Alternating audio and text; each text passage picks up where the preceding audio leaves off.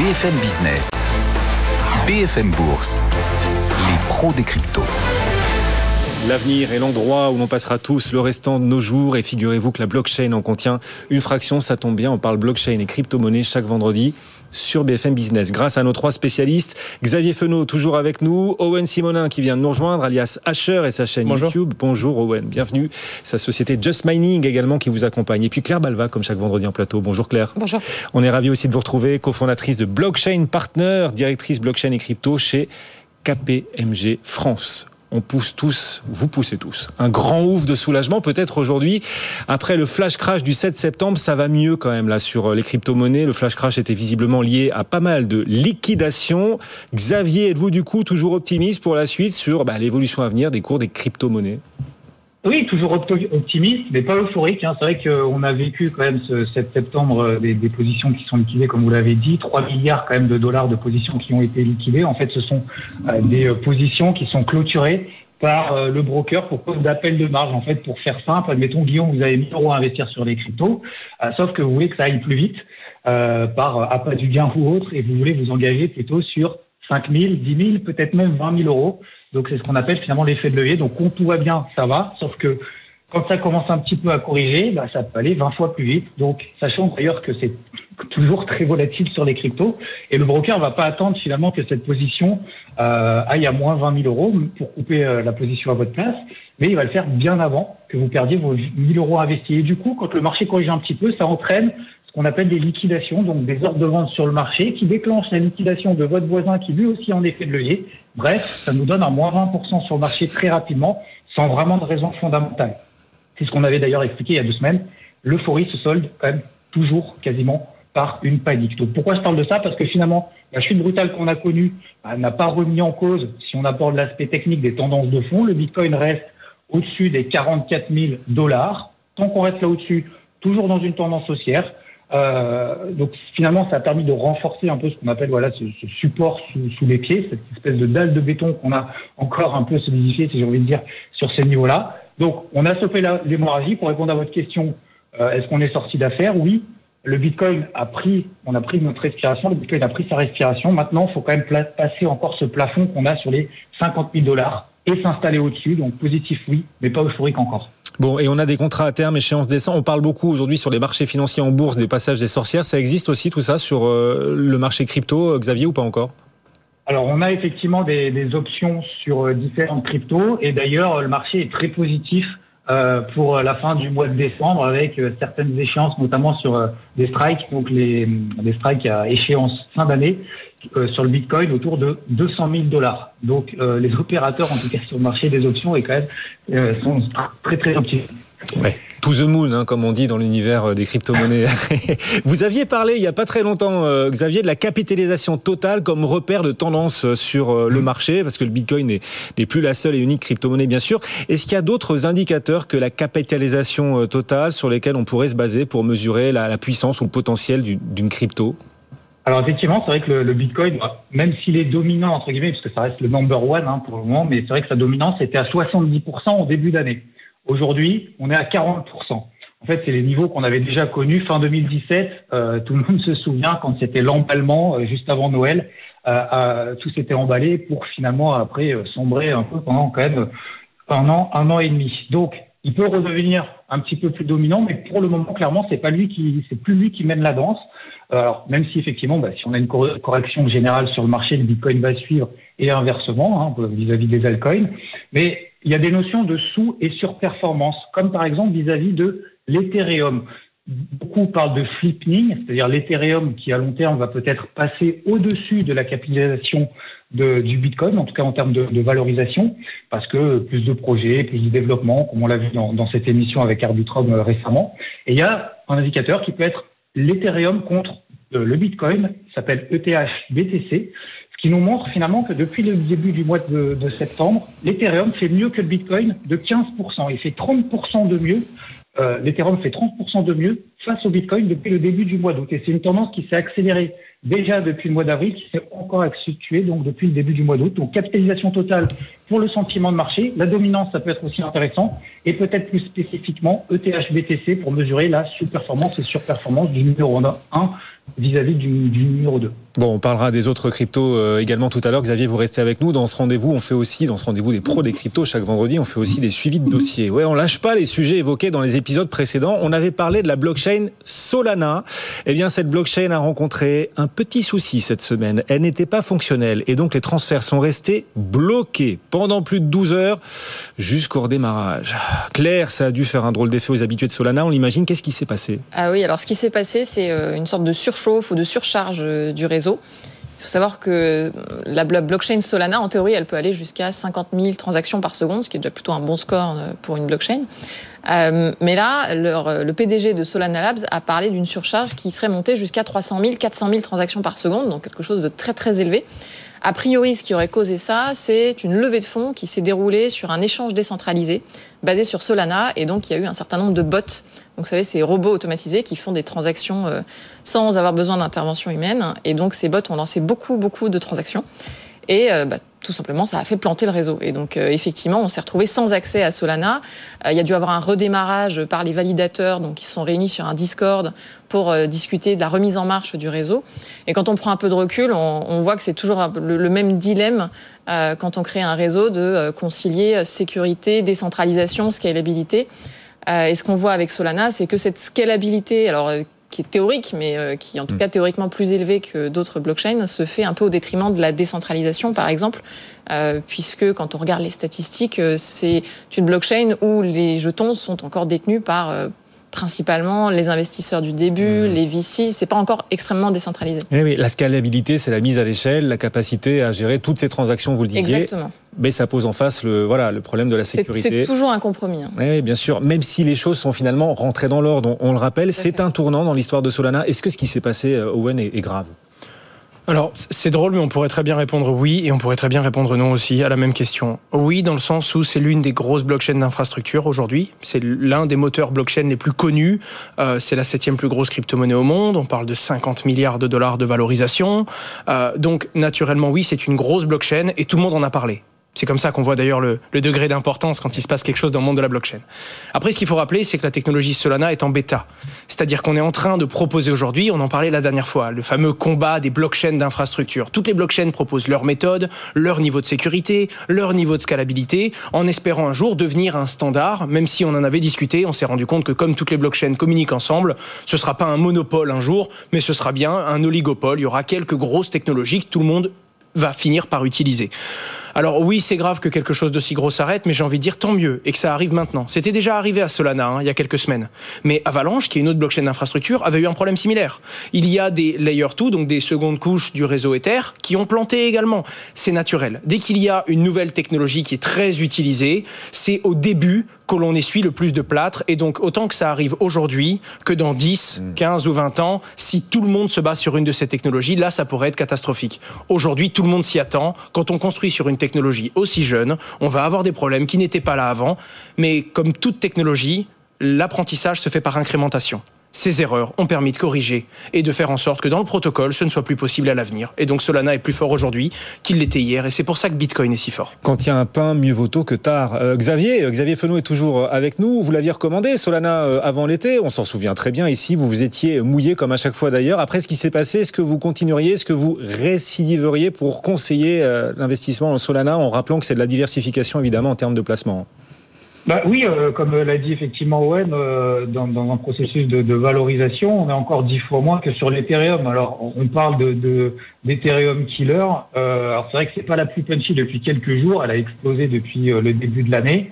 Mais là, on est plutôt dans une phase hésitante, donc peut-être plutôt rentrer par palier pour essayer de, de, prendre le train en marche, plutôt que de rentrer finalement en panique acheteuse, gros, lorsque voilà tout le monde en parle machin. On a un, espèce de, de phase de consolidation qui est en train de se mettre en place. Donc nous, on va plutôt attendre, rentrer par palier, plutôt attendre un repli pour reprendre le train en marche, hein, qu'on ait déjà un pied ou pas dedans, plutôt autour des 80-100 dollars ça peut être intéressant pour euh, mettre un pied à l'étrier. Bon, et on rappelle oui, que encore beaucoup de potentiel. le seul argent bien investi sur les cryptos, c'est l'argent dont vous n'auriez pas besoin par ailleurs. Ça peut progresser évidemment, et puis c'est quand même de la prise de risque. On parle donc bien de diversification.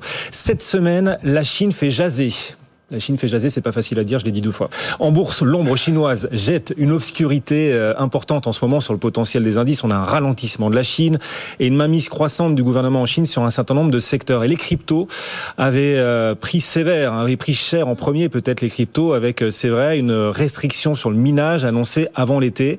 Et puis le yuan numérique aussi, sur lequel la Chine est en train de travailler, de fabriquer, de créer des solutions à grande vitesse. Elle a sorti, Claire, ça y est, la Chine, son application pour utiliser le yuan numérique avec des fonctionnalités comme les smart contracts, ce qui rend le yuan numérique totalement programmable, accessible aux commerçants, à une petite partie aussi de la, population, c'est quand même pas mal. Et il semble en avance sur nous, les Chinois. On en est où, nous, en Europe? On a le yuan numérique euh, là-bas, sur l'euro numérique. Donc Christine Lagarde nous avait dit juste avant l'été que le chantier commençait à être lancé. On en est où sur ce chantier de l'euro numérique? Alors je suis désolée, je ne vais pas avoir beaucoup plus d'informations que la dernière fois qu'on en a parlé, parce que euh, bah, les travaux sont censés euh, se lancer, et puis ça va prendre quelques années. Hein. Ce qui avait été annoncé, c'est sans doute pas d'euro numérique avant 2025, 2026. 2026, peut-être même 2027. Ce ne sera pas pour les Jeux Olympiques alors euh, Donc euh, non, on n'aura pas d'euro numérique euh, pour ah les Jeux Olympiques. effectivement, l'Europe est, on va dire qu'on prend notre temps par rapport aux, Chinois. Maintenant, il y a toujours cette question. Quand on dit en avance, en avance, ça signifie qu'on pense que c'est bien de lancer un, un, euro numérique. Donc, il y a toute cette question déjà. C'est à quoi va ressembler l'euro numérique? Est-ce que c'est bien d'avoir une monnaie de banque centrale? Les États-Unis sont en train de finalement hésiter hein, à, se lancer sur des expérimentations de, monnaie de banque centrale. Ils se disent que peut-être que les stablecoins seraient un meilleur moyen euh, de, poursuivre cette hégémonie du dollar. Donc voilà, on n'est pas en avance par rapport à la Chine, mais en même temps, euh, voilà, moi je suis pas sûr que. Vous avez un doute sur le lexique en avance, oui, c'est bah, pas pas le bon lexique à vos yeux. En fait, on, ne sait pas aujourd'hui si mm. c'est si, la bonne solution de faire un euro numérique. En parallèle, on voit aussi qu'on adopte en, Europe un discours qui est peut-être euh, assez sceptique sur les crypto-monnaies. On a vu récemment circuler une vidéo de Christine Lagarde qui dit euh, les crypto-monnaies ne sont pas des monnaies. Elle ajoute même full stop après, donc ça a fait beaucoup rire euh, sur, sur Twitter. Et donc on se rend compte que l'ambition, c'est de réussir à lancer cet euro numérique, mais en parallèle de ne pas trop laisser les crypto-monnaies devenir des vraies monnaies, parce que c'est ça sans doute la, la crainte de, de nos institutions. C'est important pour euh, l'Europe, euh, Owen, de rentrer dans cette course euh, aux devises numériques. L'enjeu est tellement énorme que oui, il faut essayer de ne pas cumuler les retards face à la Chine, par exemple. Une chose qui est certaine, c'est que c'est dur aujourd'hui de quantifier à quel point c'est important. C'est tout comme Internet au départ. On pouvait dire est-ce que c'est important de se lancer sur Internet? Aujourd'hui, on se rend bien compte qu'un pays ne peut plus avancer sans cette technologie. À l'époque, Internet, ça voulait tout et rien dire. Ben, c'est comme la blockchain. Oui, c'est important, et je pense que la blockchain est une technologie qui permet de résoudre de nombreux problèmes qui sont connus aujourd'hui, mais dont nous n'avons pas la solution. Donc je pense que c'est une technologie qu'il faut comprendre et qu'il faut utiliser pour régler ces problèmes. À quel point ça va être un tournant pour l'avenir, ça, ça va se définir dans les années qui viennent. Quoi qu'il arrive, c'est une technologie qui est très intéressante et qui est utilisée par de plus en plus de monnaie en général. Tout le monde se penche dessus. Et maintenant que ça a été totalement totalement ou du moins que c'est en cours de régulation, on commence à avoir les institutions, les particuliers, les petites et moyennes entreprises qui s'y intéressent. Donc quand on voit l'intégralité de l'écosystème financier et économique qui se tourne vers cette technologie, on comprend bien qu'il faut avoir une certaine appétence technologique aussi et commencer à comprendre comment elle fonctionne. Maintenant, est-ce que c'est important? Oui, j'en suis persuadé. Est-ce que c'est important tout de suite? Comme on vient de le voir, à cette échelle-là, c'est des projets et c'est des chantiers de 2, 3, 4 ans. Par contre, vu comme la Chine est en avance là-dessus, il suffit que les États-Unis prennent une position rapidement sur un dollar numérique et quelque chose me dit qu'on va avoir une accélération fulgurante du géant européen qui devrait tout de suite se positionner une fois qu'il aura pris conscience de l'importance que ça a et de, des positions surtout des autres géants qui sont déjà dans cette partie. Oui, nos deux poissons pilotes, la Chine et les États-Unis, qui euh, montent en rivalité hein, de plus en plus. Peut-être aussi sera-ce le cas sur cette question des devises numériques. Et puis l'Europe qui, euh, bah, on l'a vu sur les sous-marins cette semaine, forme de prise de conscience, devra à un moment peut-être prendre conscience aussi que les devises numériques sont un enjeu en bien ou en mal. Hein. On a compris clair que euh, la devise numérique, l'euro numérique n'est pas bien sous, tous les, sous tous les aspects. En fait, tout dépend, tout dépend comment il est fait. Hein. On pourrait avoir différentes stratégies. On pourrait se dire, euh, ce qu'on veut, c'est avoir un euro numérique euh, sur le même modèle que le yuan numérique. On pourrait aussi se dire, finalement, ce qu'on veut, c'est favoriser la création de stablecoin euro sur Ethereum et sur d'autres blockchains. Donc, il y aurait différentes stratégies possibles. l'euro numérique, pour moi, ça n'est qu'une stratégie. On va suivre tout ça attentivement. Dans un instant, Xavier Fenot va se mouiller et vous dire quelle crypto présente encore, préparez-vous Xavier, à ses yeux un beau potentiel pour la suite. Et là, toute la communauté est à l'affût sur BFM Business. D'abord, cette formule qui a marqué la semaine. Cash is trash. Le cash, c'est une poubelle. Ce sont les mots de Ray Dalio, le CEO de Bridgewater, un fonds d'investissement avec quand même 140 milliards de dollars sous gestion. Le cash, c'est une poubelle. Pourquoi est-ce qu'il a dit ça? À quoi il faisait référence, Claire?